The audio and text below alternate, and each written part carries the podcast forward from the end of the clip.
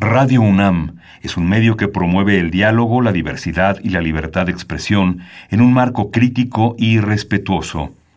Los comentarios expresados a lo largo de su programación reflejan la opinión de quien los emite, mas no de la radiodifusora. Radio UNAM presenta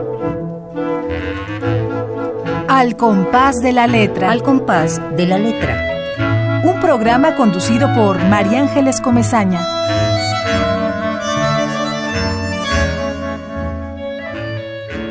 Muy buenas tardes, queridísimos amigos.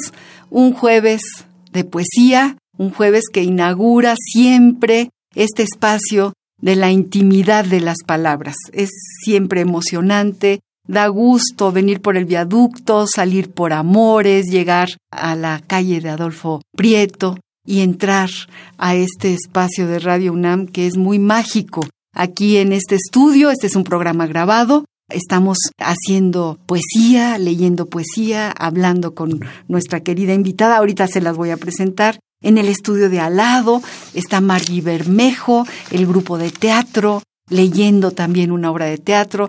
Un vivero de emociones se da todas las tardes aquí en Radio UNAM.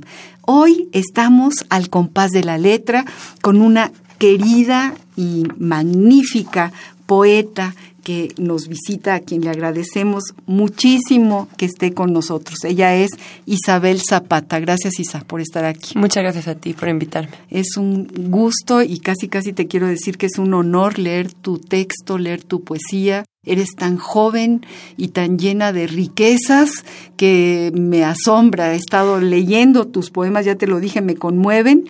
Y bueno, queridos amigos, Isabel Zapata, les digo rápidamente, Nace en la Ciudad de México en 1984, estudia la licenciatura en Ciencias Políticas en el ITAM, en el Instituto Tecnológico Autónomo de México, y después la maestría en Filosofía en la New School for Social Research en Nueva York. Es autora de los libros de poemas Ventanas Adentro y Las Noches Son Así.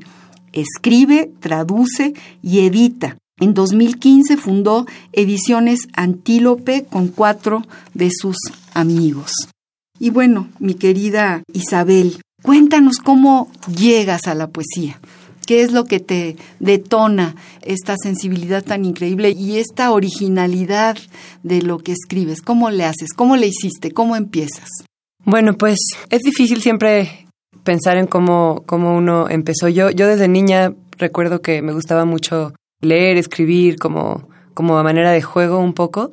En mi casa mis dos padres eran lectores y, y, mi mamá también escribía. Entonces yo me imagino que al principio un poco por imitación, un, un poco por porque ese era el ambiente que había, que había en casa y era pues una actividad importante. Salir a comprar libros, pasar... Uno, los niños, no, no, no tengo hijos, ¿no? Pero me imagino que aprenden mucho de lo que ven. Y entonces así fue como empecé a escribir de muy, de muy niña. Ya después como un asunto más, ¿cómo llamarlo? Profesional o cuando decidí que quería dedicar parte de mi vida a, escribir, fue yo creo que pues en la preparatoria que ya empecé a, tener la, el impulso de entrar a concursos, como de escribir un poco más como con disciplina. Y pues ya, obviamente, nadie se dedica, o bueno, me imagino muy poca gente muy privilegiada se dedica exclusivamente a escribir y yo he encontrado como otras actividades profesionales que hago muy contenta también, pero siempre la pulsión, digamos, de la escritura ha estado presente de algún modo. De repente más intensamente, luego no tanto, pero, pero pues sí, así fue. Léenos un poema.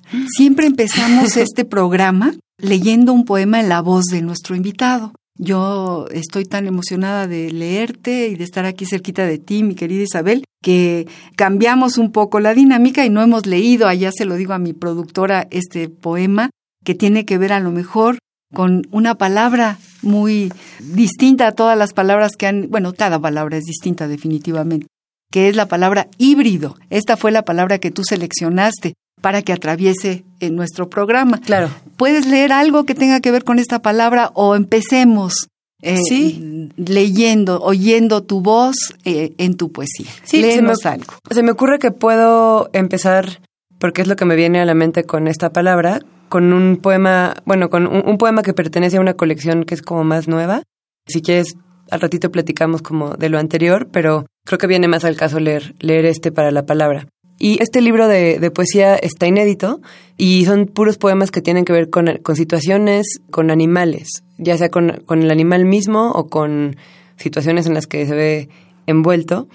Entonces voy a leer uno que está dedicado a un animalito muy pequeño que se llama el tardígrado. Es un animal, no sé si lo has visto, eh, es los más grandes apenas eh, se pueden ver a simple vista, pero son como, algunos son microscópicos. Tardígrado. Tardígrado u oso de agua, porque por cómo se mueven y la forma que tienen, les han llamado también osos de agua.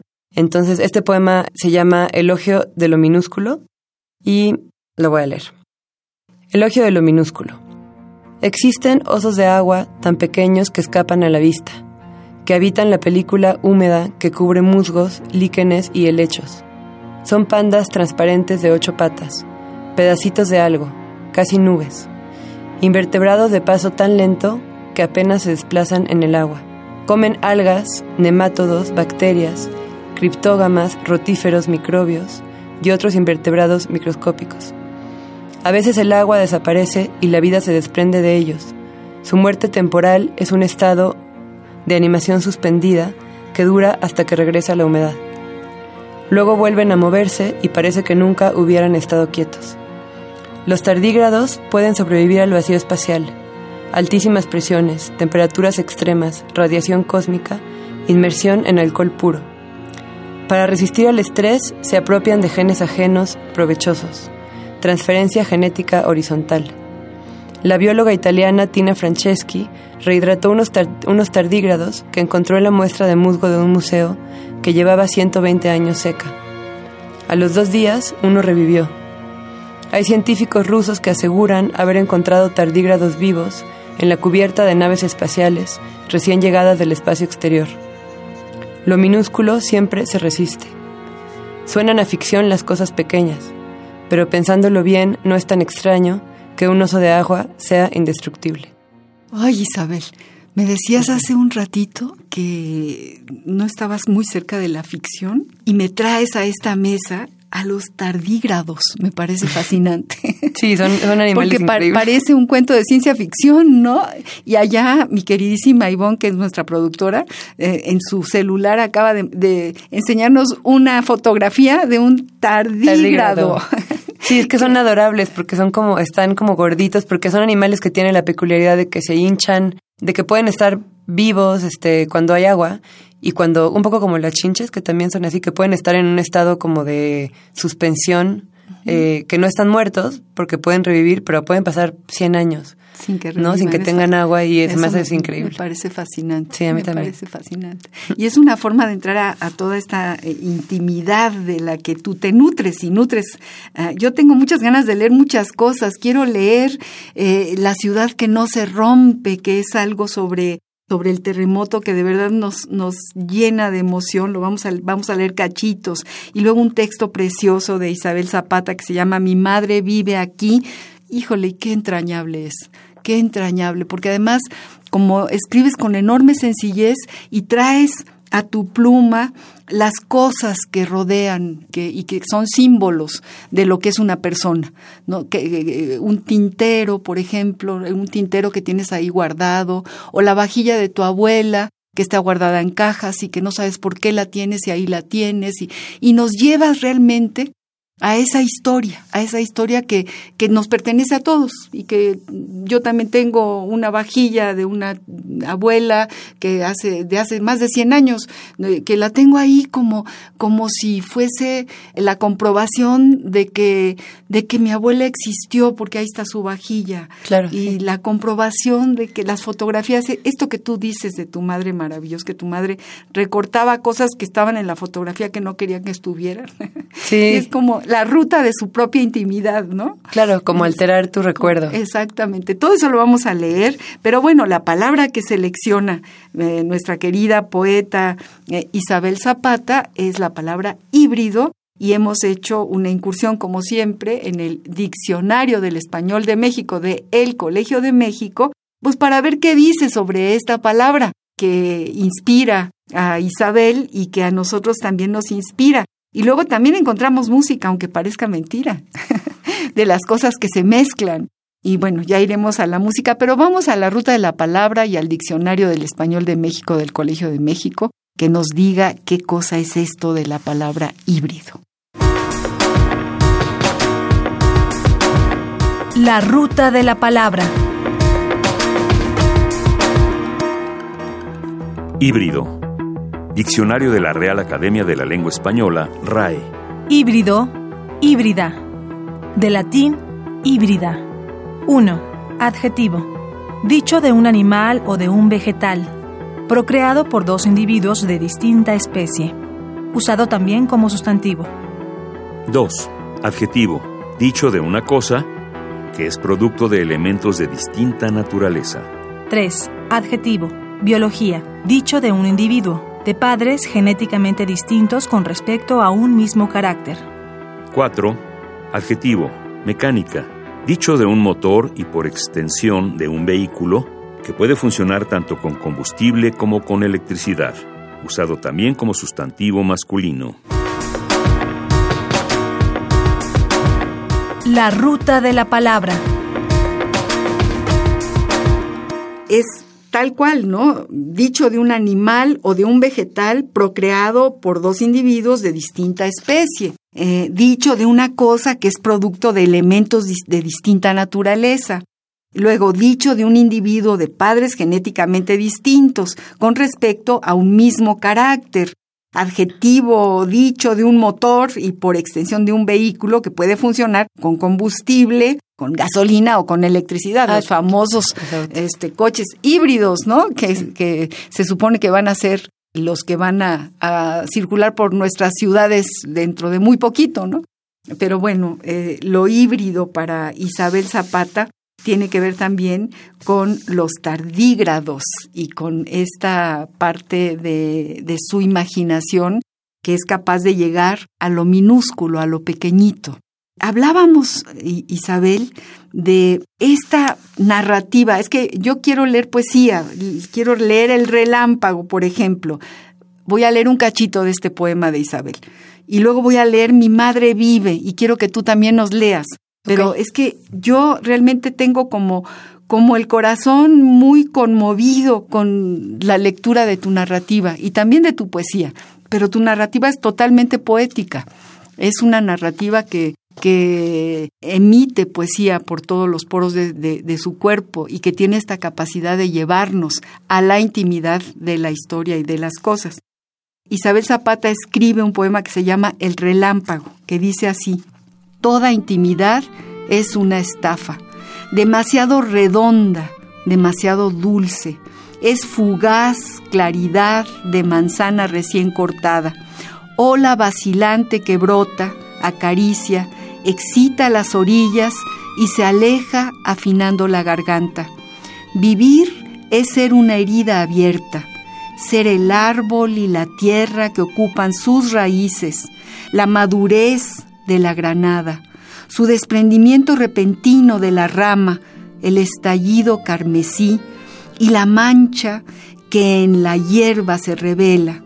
El alba hiere la presencia lejana de los astros, dioses púrpura que giran, giran, giran y revientan, avispas en el lienzo negro del cosmos. Esta es la, primera parte del el relámpago. ¿Cómo escribes, Isa? ¿Te sientas en la mañana temprano? ¿Te quedas en la noche? ¿Vas caminando y te llegan los poemas? Cuéntale a nuestro público y a mí cómo le haces para llegar a toda esta síntesis que es un poema. Me gustaría tener la disciplina de, de hacerlo. Hay, conozco amigos que escriben que tienen esta rutina, ¿no? De me despierto a tal hora y escribo eh, un, un, par de horas antes de empezar el día o en la noche. Yo realmente soy una persona más diurna eh, yo a partir de casi ya a esta hora ya empiezo como a, bajarme un poco la energía, pero creo que es un poco más aleatorio. Eh, leo mucho para inspirarme, o sea, escribo casi siempre con libros junto. No tengo tanto la costumbre de, como, como también tengo amigos que lo hacen, de salir a caminar y como pensar o inspirarse con, con, con la caminata, con otras cosas que ven, sino más bien leo mucho sobre los temas de los que quiero escribir especialmente en, en este último caso que, que es más, eh, pues un híbrido también como entre ensayo casi científico de, de, de saber más de ciertos animales o de ciertos comportamientos. Entonces, para esos poemas leí muchísimo, leí muchísimo, leí casi un par de años, estuve como muy clavada en el tema, y sigo clavada en el tema de los, de los animales. Y para cosas que son más personales o no sé cómo, cómo llamarlas, también me viene de pronto y lo que hago es someter siempre las ideas como una prueba de tiempo, como que se me ocurre algo, lo, lo anoto, pero dejo pasar como algunos días para ver qué tanto permanece en, mi cabeza, porque a veces algo que parece muy buena idea o un verso que parece muy bueno no, no resiste la prueba del, ¿no? Dices, ay, que genial, y a veces me pasa que me despierto y digo, es que soñé con una, o estaba pensando en una idea genial y un, un par de horas después ya, como no tanto. Entonces trato de, de mm, pensarlo mucho así, como de, de poner a prueba mucho, eh, ahora más, cuando era más, más joven, creo que lo hacía menos y creo que es propio también de ser, eh, de empezar a escribir como ser un poco más arrebatado y atrevido, y ahora me atrevo menos de lo que me atreví antes. Pero sí, yo diría que un poco por, por relámpagos como de lo que hablábamos, ¿no? Por, por algo que me llega o que leo y me gusta y le doy vueltas y lo mastico y lo pienso mucho y, y sale algo. Y, ya, y generalmente cuando me siento a escribir algo ya sale rápido, como si el trabajo ocurriera antes, como en otro plano. No tanto en la página, no, no, no, no soy tanta la, no soy tanta lachera en ese sentido, sino que estoy piensa y piensa y cuando lo escribo ya de pronto en una tarde sale. Como si, porque lo estuve trabajando muchos días antes, ¿no? Sin Claro. saberlo a veces, sí. Claro. Sí, eso sucede. Sí, eso es chistoso. Eso es interesante que, que el público lo escuche, ¿no? La poesía no, no eh, eh, es, es este, este, este pulso que de pronto efectivamente como un relámpago nos llega, pero no quiere decir que no estuviera aquí adentro de la cabeza durante mucho tiempo, a veces años. Exacto, A sí. mí me pasa a veces que tengo algo metido aquí en alguna parte de alguna neurona, muchos años, y de pronto aparece, aparece con las palabras que, que lo traen, ¿no? O que algo te lo recuerda, ¿no? O Sí, que lees claro. algo que dices, y esto, y empiezas a hilar. Empiezas sí, a así hilar. pasa un poco. Así pasa. con- Sí. Qué maravilla que, que escribas. Bueno, yo prometo y prometo, les voy a leer un cachito, si te parece bien, si me lo permites, Por Isa, favor. porque estoy muy, de veras me, me encantó, mi madre vive aquí, me encanta mucho, muchas de las cosas que, que tengo aquí alrededor de la mesa, aquí las tengo todas desplegadas, queridos amigos, porque es toda una, una sorpresa, de verdad, de encontrar ¿Qué sucede con, con la poesía, con la narrativa poética, con algo que te cuenta un escritor? Es que te llega al centro, al centro de lo tuyo. Es decir, yo cuando leo ya mi madre vive aquí, pues ya te lo quito, Isa, porque ya es mío esto que tú escribiste.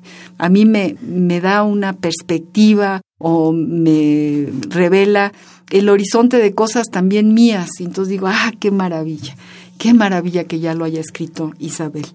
Este texto de Isabel Zapata tiene un epígrafe de Jorge Luis Borges que dice, no hay otros paraísos que los paraísos perdidos. Voy a leer un cachito nada más.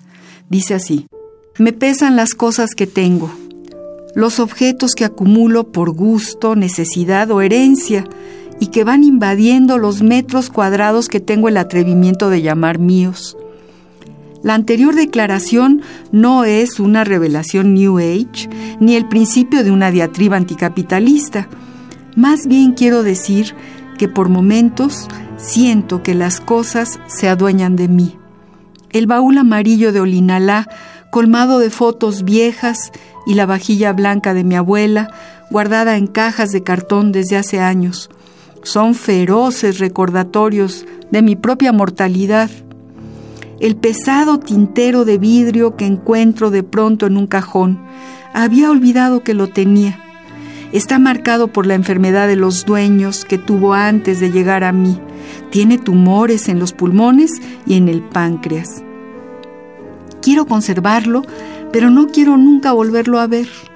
El tomo Aguilar de las obras completas de Cervantes empastado en piel, del que mamá me leía por las noches.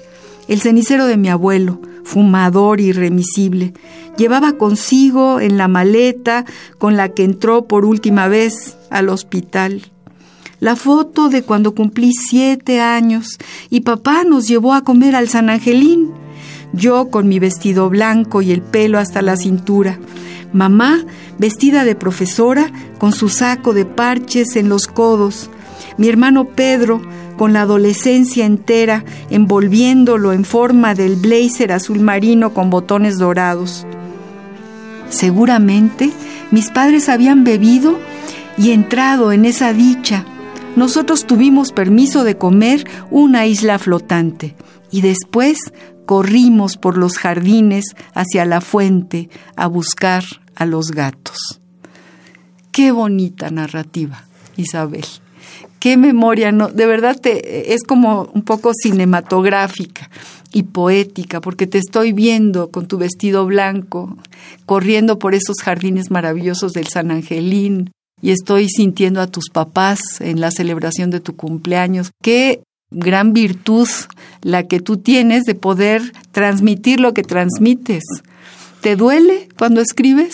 Sí, claro. Cuéntanos. Claro, eh, claro que creo que, bueno, no sé si siempre, me imagino que algunas cosas, ¿no? Yo, yo eh, empecé escribiendo mucho sobre como sobre mí misma, eh, como poniéndome al centro de lo que escribía desde, desde que empecé a escribir hasta hace relativamente poco. Lo último que he escrito, he hecho un esfuerzo como muy muy concienzudo por, por no hacerlo, o sea, como por alejarme un poco de, de esos temas, en parte porque están agotados, ¿no? En, mí, o sea, yo estoy agotada yo misma de, de, regresar como a las mismas fotografías, a los mismos recuerdos, a la misma como trama, y me interesa escribir de otras cosas, de animales, de otros personajes, de gente que no tenga nada que ver conmigo. Entonces ahora ya, ya no tanto, pero en casos como ese, pues claro que tiene mucho de de, sanación también y como de, manejo de, pues de duelo. También, no me acuerdo dónde escuché esto, creo que en alguna de las, en algún taller que, tuve, un maestro nos decía que, la, que el duelo es poner la pena en observación. Eh, que es el proceso de, observar tu propia pena. Y para mí ese proceso se ha, ha sido de escritura, ¿no? Como observarla ha sido escribirla y, y al escribirla también un poco uno va editando su propia vida qué eliges como conservar y qué eliges no conservar de lo que te ha pasado, ¿no? Y, te cura, ¿no? Sí, claro, yo creo que sí, totalmente. Te, te, pone en perspectiva, te cura, te le da como una luz distinta. Entonces, sí, sí, definitivamente. Y, y, la parte de la, de la fotografía o de, la, de lo cinematográfico que, que decías, a mí también ese es un tema que me ha fusionado mucho y incluso ha sido como que ha atravesado todo lo, todo lo que he escrito, aunque sea personal, no personal, eh, ensayo, eh, poesía, todo, es el tema de la fotografía, como del, del papel de la fotografía en la formación del, del, recuerdo y por lo tanto de la vida y también de la trampa que son las, las fotografías, ¿no? De lo, de lo tramposas que pueden llegar a ser. Claro. Y eso está pues también ahí, ¿no? Esa, de hecho, esa foto existe, o sea, esa foto como describo a, a mí y a, y a mis padres, mi hermano, esa tal cual imagen la tengo por una, por una foto, ¿no? Entonces, aunque no mencione la foto, ahí está lleno de fotos mi, mi mente cuando escribo así. Me acuerdo que estuvo aquí un, gran músico al que yo quiero muchísimo que se llama Jacobo Lieberman, que ha ganado muchos muchos premios porque ha puesto música a muchas películas y Jacobo vino a presentar un trabajo pequeñito, un libro, que, un libro disco pequeñito, eh, que es justamente, me lo recuerda muchísimo, ¿no? Porque, porque el hilo conductor es me acuerdo de. Me acuerdo de cuando iba a la casa de los Martínez. Me acuerdo de cuando mi papá me, me llevó al cine. Me acuerdo cuando mi mamá hizo esto y lo. Es un poco esta misma narrativa, esta piel y, y, que conmueve muchísimo, porque es lo más sencillo del mundo, es como si te estuviera platicando o como si se estuviera platicando a sí mismo de lo que se acuerda, ¿no? Y tú, sin decirlo, también tienes, digamos que a mí me pasa que tengo el privilegio de tener este programa, que es para mí un enorme privilegio, y entonces como oigo muchos poetas y muchos poemas, eh, veo sus parentescos de pronto y me llega el, el mismo eco, la misma, aunque no tenga nada que ver, pero hay una sensación que, que emite cada, cada narración o cada creación literaria y, se te va quedando en la memoria de alguna manera lo que decíamos de las neuronas, ¿no? Ahí, ahí se va llenando, se va llenando y, de pronto dices, estos son parientes. Este Jacobo Lieberman seguro ha de haber sido primo en alguna, primo o hermano de Isabel Zapata en alguna reencarnación porque están caminando por, por la misma brecha. Y eso me parece maravilloso. Tenemos una sección, eh, Isabel, en este programa. Aquí a veces nos tachan de nostálgicos y sí tiene que ver con la nostalgia porque la gente de mi generación todavía escribíamos cartas y hay una enorme cantidad de cartas maravillosas que han servido incluso de fuente literaria para los grandes digamos, analistas de la literatura y para entender a los propios escritores. Yo elegí una carta para nuestro programa que, a ver qué te parece, es una carta que le escribe Kafka a la señora Milena, imagínate, Kafka, escribiendo cartas. Y bueno, este, vamos a escuchar, queridos amigos, eh, el epistolario, esta parte de nuestro programa. Quiero decirles que este es un programa grabado que vamos a atesorar, va a estar también en el podcast y, bueno, este, lo vamos a tener también guardado y, lo vamos a sacar muy a menudo para que lo vuelvan a escuchar eh, con Isabel Zapata, esta joven poeta talentosísima. Y pasamos ahorita pues al epistolario domicilio conocido con una carta de Kafka, a ver cómo le escribe Kafka a, sus, a sus amores, ¿no? A, eh, cómo, cómo él seduce pues a, sus, a las mujeres que ama. Epistolario, domicilio conocido. Querida señora Milena, le escribí unas líneas desde Praga y luego desde Merano. No he recibido respuesta. Por otra parte, esas líneas no necesitaban una respuesta tan inmediata, y si su silencio solo significa que se encuentra medianamente bien, lo que a menudo se manifiesta en un rechazo de la escritura, estoy completamente satisfecho. Pero también es posible, y por eso escribo, que yo la haya ofendido de algún modo en mis cuartillas, Qué grosera sería mi mano, totalmente contra mi voluntad, si hubiera ocurrido eso. O bien, lo que sería desde luego mucho más grave, que el instante de sosiego y alivio que usted mencionaba ya haya pasado y de nuevo tenga una mala racha. Sobre la primera posibilidad no sé decir nada. Tan lejos de mí está eso y tanto más cerca todo lo demás. Sobre la segunda posibilidad, no doy ningún consejo. ¿Qué consejo iba a dar yo? Sino que solo pregunto, ¿por qué no se marcha un poco de Viena? Usted no es apátrida como tanta gente. ¿No le daría nuevas energías pasar una temporada en Bohemia? Y si tal vez por motivos que desconozco no quiere ir a Bohemia, entonces a otro sitio, incluso Merano, sería quizás lo adecuado. ¿Lo conoce? Así pues, espero dos cosas. Que continúe el silencio y eso significaría, no se preocupe, estoy bastante bien. O si no, unas líneas. Con sincero afecto, Kafka. Caigo en la cuenta de que no recuerdo propiamente ningún detalle preciso de su rostro, solo cómo se marchó por entre las mesas del café, su figura, su vestido. Eso aún lo veo. Tomada de Cartas a Milena por Franz Kafka. Free Editorial. Bueno, de esta carta, Isa, lo que me gusta todo, ¿no? Pero me gusta el final. El final dice, caigo en la cuenta de que no recuerdo propiamente ningún detalle preciso de su rostro, le dice a Milena. Solo cómo se marchó por entre las mesas del café, su figura, su vestido, eso aún lo veo. Es decir, imagínate, imagínate cómo se imaginó en la carta Kafka a su, a su amada Milena. Tú escribes cartas, tienes en esos baúles de los que me hablas, tienes diarios que son cartas, los diarios de tu madre. Cuéntanos, cuéntanos de, de, de, esas, digamos, esos recuerdos que aparecen de pronto con un timbre en un sobre eh, que tiene eh, color rojo y azul y que sabemos que vino eh, que, el que el cartero lo, lo, trajo. Yo creo que gente de tu generación ya no tiene esa no, añoranza por el cartero, pero tú cuéntame, ¿qué, qué, piensas de las cartas, de las antiguas cartas? Me, me tocaron en, en, sí, de adolescente, ya, ya últimamente pues... No, pero me acuerdo que tengo, tengo una prima que, que tiene ocho años más que yo, una prima muy cercana, eh, prima hermana, y ella se fue a estudiar en algún momento a Europa y me acuerdo, es la última persona de la que me acuerdo que iba a llegar una carta. Y yo debo haber tenido como, pues sí, como 10 años. O sea, fue así, sí. Sí, ya realmente, conservo algunas, sí conservo algunas de, mis papás, aunque no, no tantas, eh, pero sí me, me, interesa la, como género.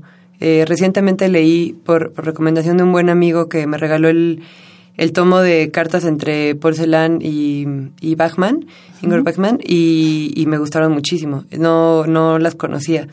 Se puede contar toda una historia, muchas historias, ¿no? A través de, de las cartas. Y de hecho, en este último libro que te platicaba, tengo una carta también, eh, una carta, pues, o sea, ficcional de, de una, de un, de uno de los científicos que entrenó, o más bien entrenadores que, que entrenó a Laika, la, perrita Laika. La, perrita que se fue sí, al esa, espacio. Esa perrita se fue al espacio y yo imagino que le hubiera escrito eh, su entrenador. Ah, ¿y la tienes ahí? Sí, la, tengo aquí, la tengo aquí.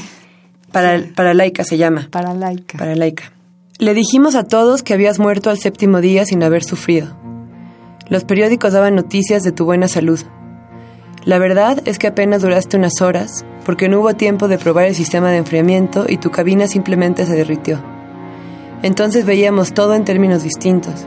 Teníamos prisa por lanzarnos a lo desconocido a través de ti. Por eso insistimos en que mirabas a través de la escotilla todo lo que nosotros hubiéramos querido ver. Nunca antes un sarcófago atravesó el espacio tan atrevidamente. Me hiciste falta desde que besé tu nariz fría antes de abrocharte el cinturón. Unos días antes de la misión, te llevé a casa a jugar con los niños. Corrías feliz de un lado a otro y ellos te daban salchichas, te ponían suéteres y bailaban haciendo círculos alrededor de ti, aullando como perros para divertirte. Por las noches, tu fantasma se acerca a mi cama y me lame la mano hasta que la pongo en tu lomo. Entonces me doy cuenta de que te estás disolviendo por dentro. Veo el humo que sale de tu hocico, de tus orejas, de las cuencas de tus ojos que se van quedando vacías y mi mano intenta alcanzar el vaso de agua del buró. Cuando tu pelo se disuelve bajo mi mano, alcanzo a sentir tu piel rugosa, como chamuscada, que luego se convierte en magma sobre la alfombra. Yo también me derrito de algún modo. Tu nombre está en la placa a cosmonautas caídos en el, en el monumento de los conquistadores del espacio, junto a Lenin, y hasta nos inventamos historias en las que fuiste rescatada por extraterrestres. Pero sé que al lado de los niños aullando y los suéteres y las salchichas, todo esto es poco. Ofrecimos tu vida como prueba de la nuestra. El éxito ha sido enorme y absurdo. Laika, Limonchik, Risadita, olvidé lo que aprendimos, pero no olvidaré tu nombre. Vladimir Yazadovsky. Ay, esa carta tuya fantástica. Y, este hombre existió, ¿verdad? Isa, el el que le escribe supuestamente Vladimir, cuéntanos. Sí, él existió. Eh, de hecho, eh, tuvo estas reflexiones eh, de las que yo hablo en la carta, que, que, no me atrevería a llamar arrepentimiento, ¿no? Porque ¿quién, quién soy yo para, como para decretar eso, pero, pero sí creo que todo ese grupo de científicos y de entrenadores del, porque no, Laika no fue la única, hubo como Hubo más de 100 perros que se enviaron al, al, espacio, en la época de, como de exploración eh, de los cosmonautas rusos, que es una época que me, que me encanta, es como un tema que me, me gusta mucho. Y todos eran perros, casi todos eran perros callejeros, porque decían que aguantaban más. Valentina Tereshkova, ¿te acuerdas de Valentina Tereshkova, que hasta vino a México, no? ¿Ella quién era? También fue, fue cosmonauta. Cosmonauta, Eran, sí, había perritos y... No, pero Valentina era una mujer. No, yo sé, yo sé, pero digo, como que había, o sea, no eran había no, no, no era un mundo como tan reducido como uno podría pensar, que eran un viaje, dos viajes, hicieron muchísimos viajes, participó muchísima gente y mujeres y, y, mandaban no solo perros, otros animales también.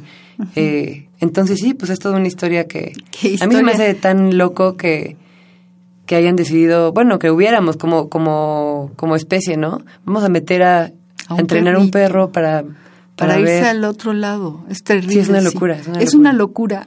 Sí.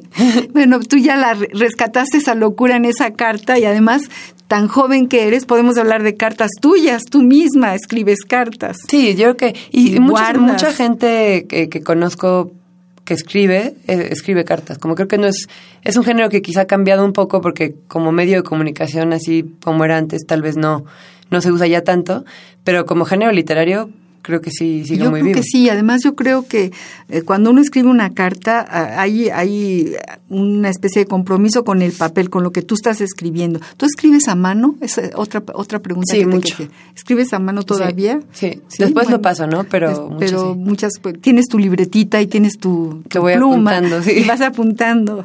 Bueno, Sabines, ¿te acuerdas que decía que ponía en su mesita de noche una libretita con un lápiz y a las 3 de la mañana se levantaba con un poema y entonces apuntaba y se volvía a quedar dormido? Claro. Yo creo que le creo, le Sí. creo porque nos pasa a los escritores, ¿no? Que de pronto algo sucede en la noche y hay que escribir, ¿no? Lo que está pasando para no Para no olvidarte porque luego lo olvidas, ¿no? Totalmente. Pero, pero sí, sí me, me da mucho gusto. Eh, eh, esto que te estaba yo diciendo de la intimidad, o sea, lo que, si yo escribo una carta para mandársela a alguien, lo que le digo en ese papel eh, es único. Es algo que no lo digo en ningún otro papel. Se lo digo a alguien directamente de, de un papel, eh, a, a- a, pues al centro de alguien, ¿no? A la orilla del otro. Sí. Entonces, yo creo que sí que, que bueno, yo soy, eh, adoro las cartas y, y tengo una enorme nostalgia porque sí las guardo y me duelen y a veces las quiero leer y ya no debo de leerlas. Me pasa como con tu baúl, que, que, cre- que, que yo creo que lo tengo que dejar ahí cerrado. No me puedo deshacer de las cartas, no puedo, pero tampoco puedo leerlas, releerlas porque me, me, me, me abren las heridas, ¿no? Hay que guardarlas. Hay que guardarlas. Estamos hablando con Isabel Zapata, una poeta joven, espléndida, que es un gusto enorme tenerla en Al compás de la letra. Y la palabra que seleccionó, como ustedes ya que han estado escuchando el programa lo saben, es la palabra híbrido. ¿Y qué creen? Encontramos una canción que tiene que ver con lo híbrido, ni más ni menos de nuestro consentido, al que adoramos en este programa. Pedro Guerra. Vamos a escuchar esta pausa musical. Contamíname. Fíjense, óiganlo bien, tiene que ver con la mezcla, con lo híbrido. Vamos a escucharla.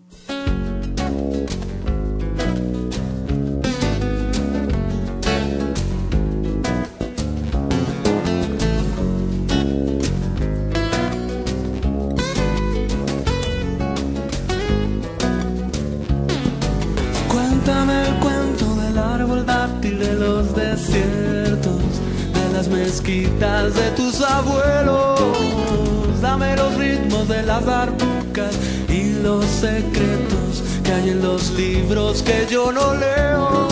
Contamíname, pero no con el humo que asfixia al aire. Ven, pero sí con tus ojos y con tus bailes. Ven, pero no con la rabia y los malos sueños. Ven, pero sí con los labios que anuncian besos.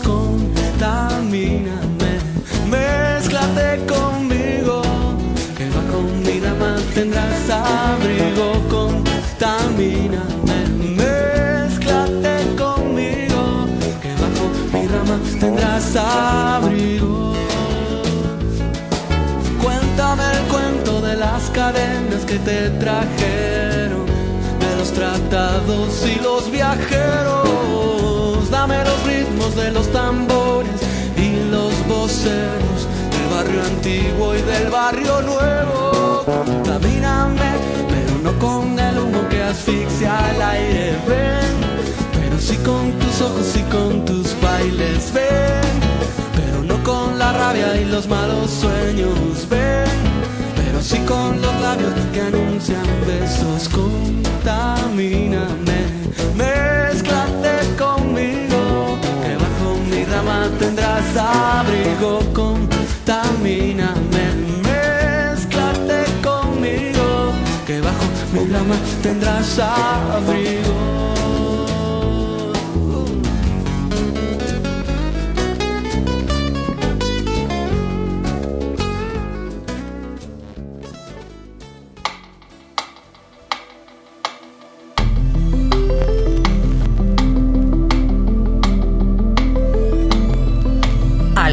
Compás de la letra.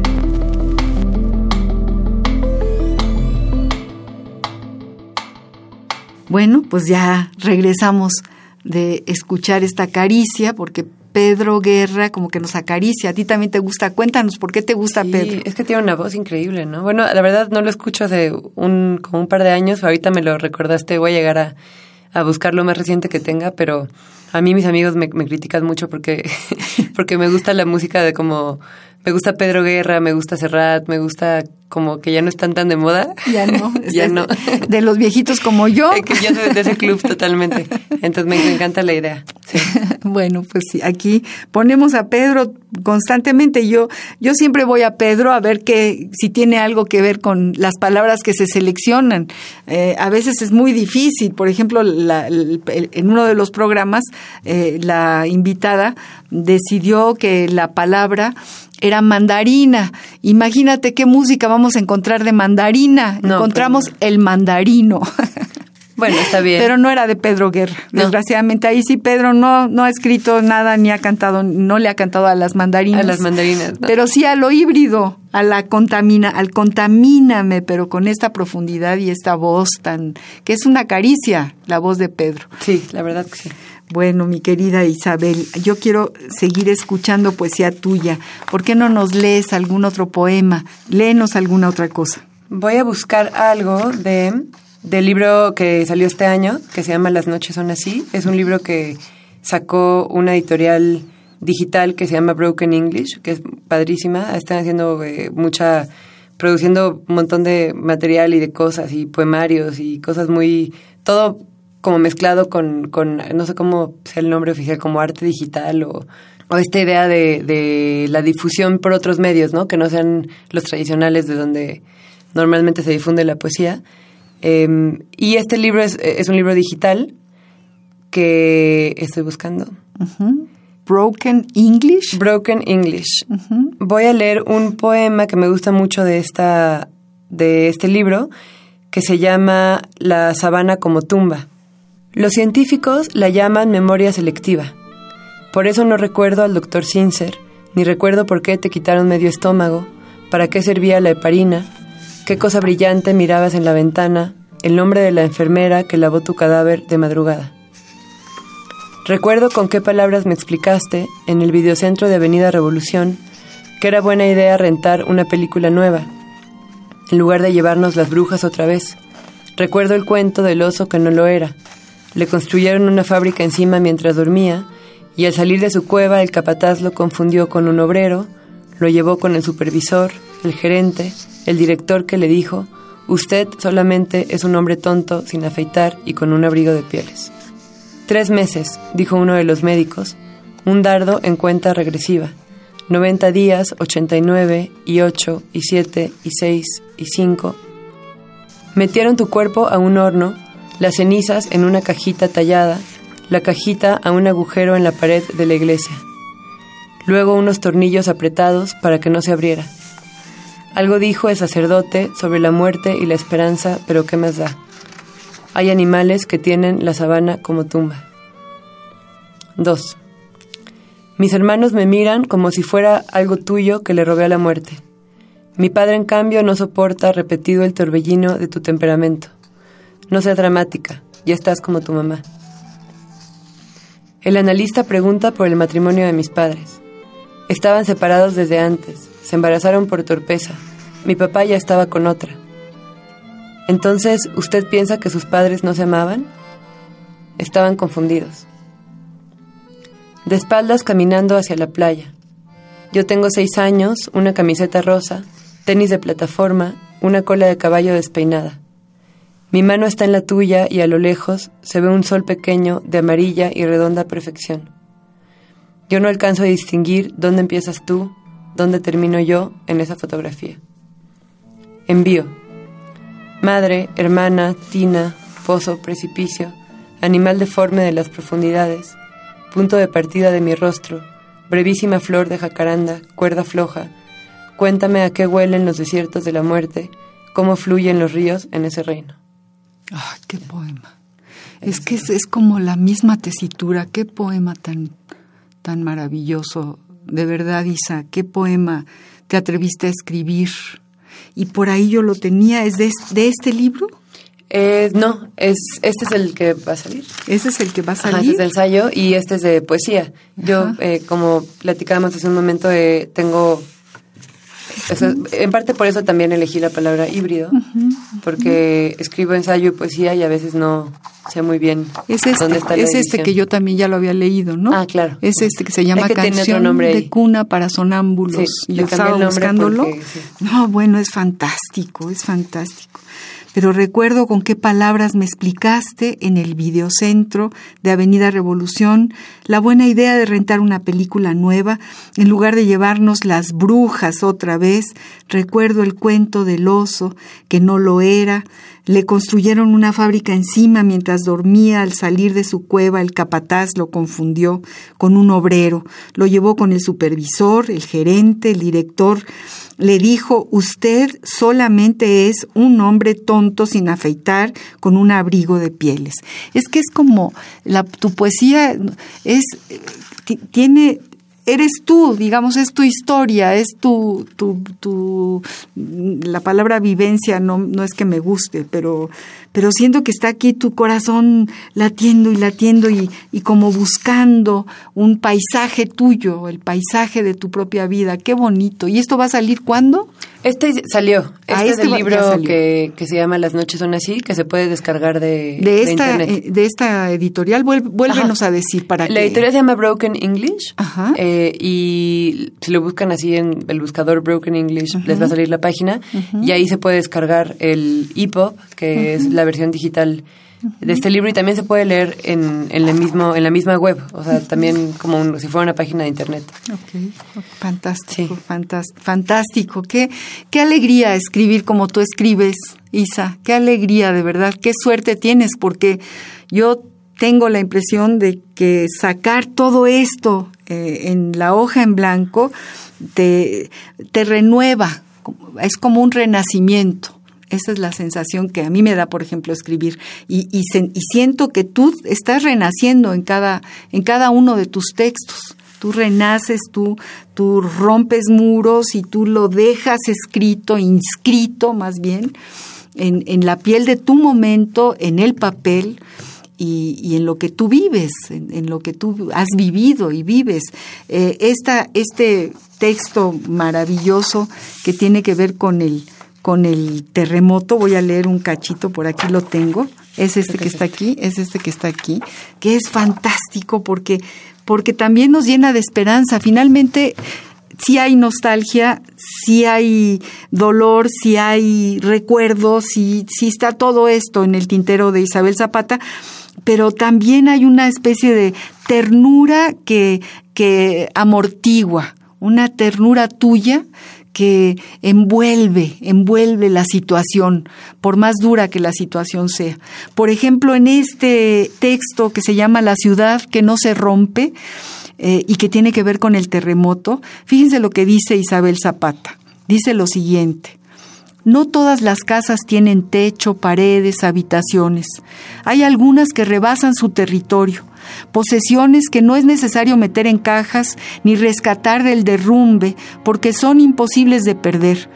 La risa de Emilio, el nombre de mis padres, Patricia y Fausto, las manías de mis amigas. Tengo una que diario desayuna y cena leche con chocolate. Las barbas despeinadas de mi perra, los proyectos de un antílope, los gestos de mis hermanos, los poemas que en la memoria no necesitan papel, tinta, pegamento, pero también el desconocido que me encontró desplomada a la entrada de mi edificio y me ayudó a meter la bicicleta, los voluntarios que recogen todavía escombros en cadena humana, los que le salvaron la vida a un perico, los que llevan café y tamales a los derrumbes, los ladridos de los perros rescatistas, los topos, los estudiantes, los que juntan cobijas, medicinas, libros, lámparas, extensiones, focos, la brigada de luz. Uy, qué bonito, qué bonito. O sea que la ciudad no se rompe, Y existía esa Brigada de la Luz. A mí me parecía tan poético. ¿En serio? En esos días, sí. ¿Existía? Había una Brigada de la Luz que, que había brigadas de todo, ¿no? Pero me acuerdo mucho de ver en Twitter ese, esos textos de poquitos días después del terremoto y que había gente que andaba buscando focos, cables, este, y a mí me pareció increíble, como simbólicamente esa lámparas también como para, pues de mano, ¿no? Como, como linternas. Sí, increíble. Increíble. Digo, pues son objetos, ¿no? Como muy útiles como otros, pero, pero sí simbólicamente me gustó mucho. Dice, dice al final Isabel en este bellísimo texto. Esto lo, lo, pueden buscar en internet, pongan Isabel Zapata y busquen esto y léanlo porque vale mucho la pena. Termina su texto diciendo, eso es de algún modo extraño que aún no alcanzo a descifrar suficiente, debe ser cierto que los temblores reacomodan el suelo, porque me reacomodaron a mí. Nunca me había sentido tan chilanga como en medio del desastre. De ahora en adelante, cuando me pregunten de dónde soy, diré, soy de la ciudad que no se rompe. No, es precioso poema precioso texto, que es un poema, no es, es, un, es un poema. Ese era un poco lo, lo de híbrido, ¿no? Que, que los no géneros importa, de pronto no quedan importa, muy cortos, se, ¿no? se, se unen. Claro, Sí. tienes razón. Aquí llegamos a lo híbrido. Sí. Vamos a una pausa musical. Estamos hablando con Isabel Zapata. Es una delicia platicar con ella, leer sus textos, que nos haya permitido entrar a este universo enorme, lleno de luz, lleno de, de alegría y tan certero. Vamos a, a una pausa musical y, y- y ponemos esta música porque por ahí hay un poema de mi queridísima Isabel que tiene que ver con el malecón de La Habana. Y entonces no, encontré, no encontramos mucho de híbrido, pero encontramos Habaneras de Cádiz cantada por una voz que también es consentida con, como Pedro Guerra, que se llama Silvia Pérez Cruz y que te recomiendo que vayas y que la escuches. Silvia Pérez Cruz. Silvia Pérez Cruz, que también es verdaderamente un prodigio, y, canta esta belleza de las habaneras de Cádiz que tiene que ver con el malecón de La Habana. Y luego nos lees ese poema en donde tú traes a la orilla de tu página al male- malecón de La Habana. Vamos pues a esta pausa musical. Desde que estuve niña en La Habana, no se me puede olvidar. Tanto Cádiz ante mi ventana, tacita lejana, que aquella mañana pude contemplar las olas de la caleta que explota quieta. Rompían contra las rocas de aquel paseo. y al bamboleo de aquellas bocas que ahí le el malecón y había coches de caballos y era por mayo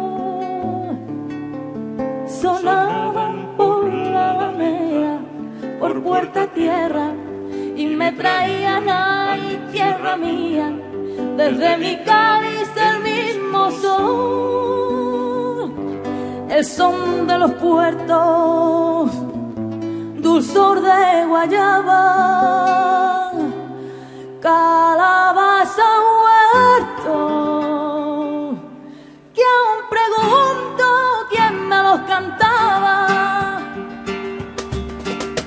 Que yo tengo un amor en La Habana y el otro en Andalucía, donde he visto yo a ti, tierra mía, más cerca que en la mañana, que apareció mi ventana y de La Habana colonial, toca ahí la catedral.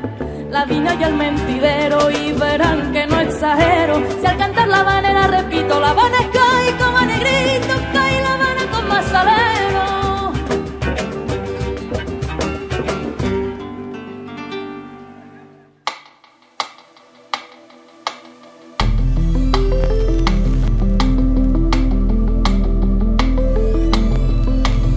compás de la letra.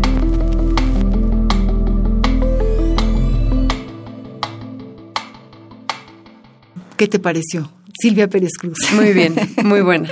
Buenísima, maravillosa. Y ahora, léenos tú, ¿lo tenemos aquí? ¿Ya encontraste? Lo encontré, de hecho es la segunda parte del, del, relámpago. Del relámpago, ¿verdad? Sí, entonces tú, tú leíste la primera, voy a leer la segunda parte. A mis pies corre el río de sal nocturna, en el que navega una pesadilla que no olvido. En el malecón de La Habana, un gato, hermoso y limpio como todos los gatos, camina detrás de tres muchachos. De pronto el más alto lo toma por las patas, mira a sus amigos de reojo y lo lanza con fuerza hacia el océano. Aquí el sueño se desgaja y se convierte en un manojo de maullidos empapados, en un espejo que abarca al mundo entero y devuelve un reflejo indescifrable. Después estoy en una sala de cine, en la pantalla hay un oso gigantesco, en sus brazos el cuerpo de un osesno, que gruñe y se retuerce de dolor. Mirarlo me hace daño porque sé que soy ese pequeño y que el día que yo gruña o me retuerza de dolor, no habrá oso ni nadie que me tome entre sus brazos. Ah, qué bonito. Esa es la segunda parte. Ay, Isabel, querida, ha sido una delicia, es una delicia oírte, leerte, de veras me, me da mucho gusto poderme identificar tanto, tanto. A lo mejor tú conmigo no, pero yo contigo te siento tan cercana, tan, tan mía, que, que es toda una sorpresa y una emoción enorme tenerte aquí y leer lo que, lo que escribes. No, te lo agradezco muchísimo. A punto de terminar el, al compás de la letra de este jueves y te agradezco muchísimo que hayas estado con nosotros y bueno, a todo el público que nos ha estado escuchando, a nuestros amigos, a su cena linda con toda su familia que sabemos que se sientan eh, cerca de un radio y escuchan este programa, a Esther Valdés, a Ramiro Ruiz Durá, a todo, bueno, por supuesto a Pablo López que vive en Tlalpan y que siempre nos escribe, nos escribe cosas maravillosas para este programa y para nuestros invitados y yo a todos les los invito, queridos amigos, los invito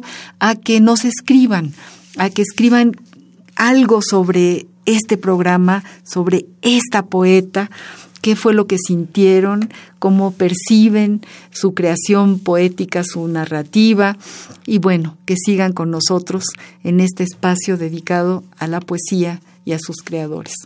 Muchas gracias a Ivonne, nuestra productora, muchas gracias a quien ha estado en los controles técnicos, ahorita nos van a pasar eh, su nombre, y muchas gracias sobre todo a todos los que nos escuchan. Allá nos dicen Francisco Mejía y Ivonne Gallardo, nuestra productora.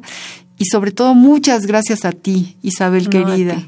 Muchas gracias por la invitación. Por tu, por tu, por tu dulzura, por, por cómo escribes, por todo lo que nos das. Muchas gracias. A ti y a todos los que escucharon. Hasta el próximo jueves, queridos amigos. Radio UNAM presentó Al compás de la letra. Al compás de la letra. Un programa conducido por María Ángeles Comezaña.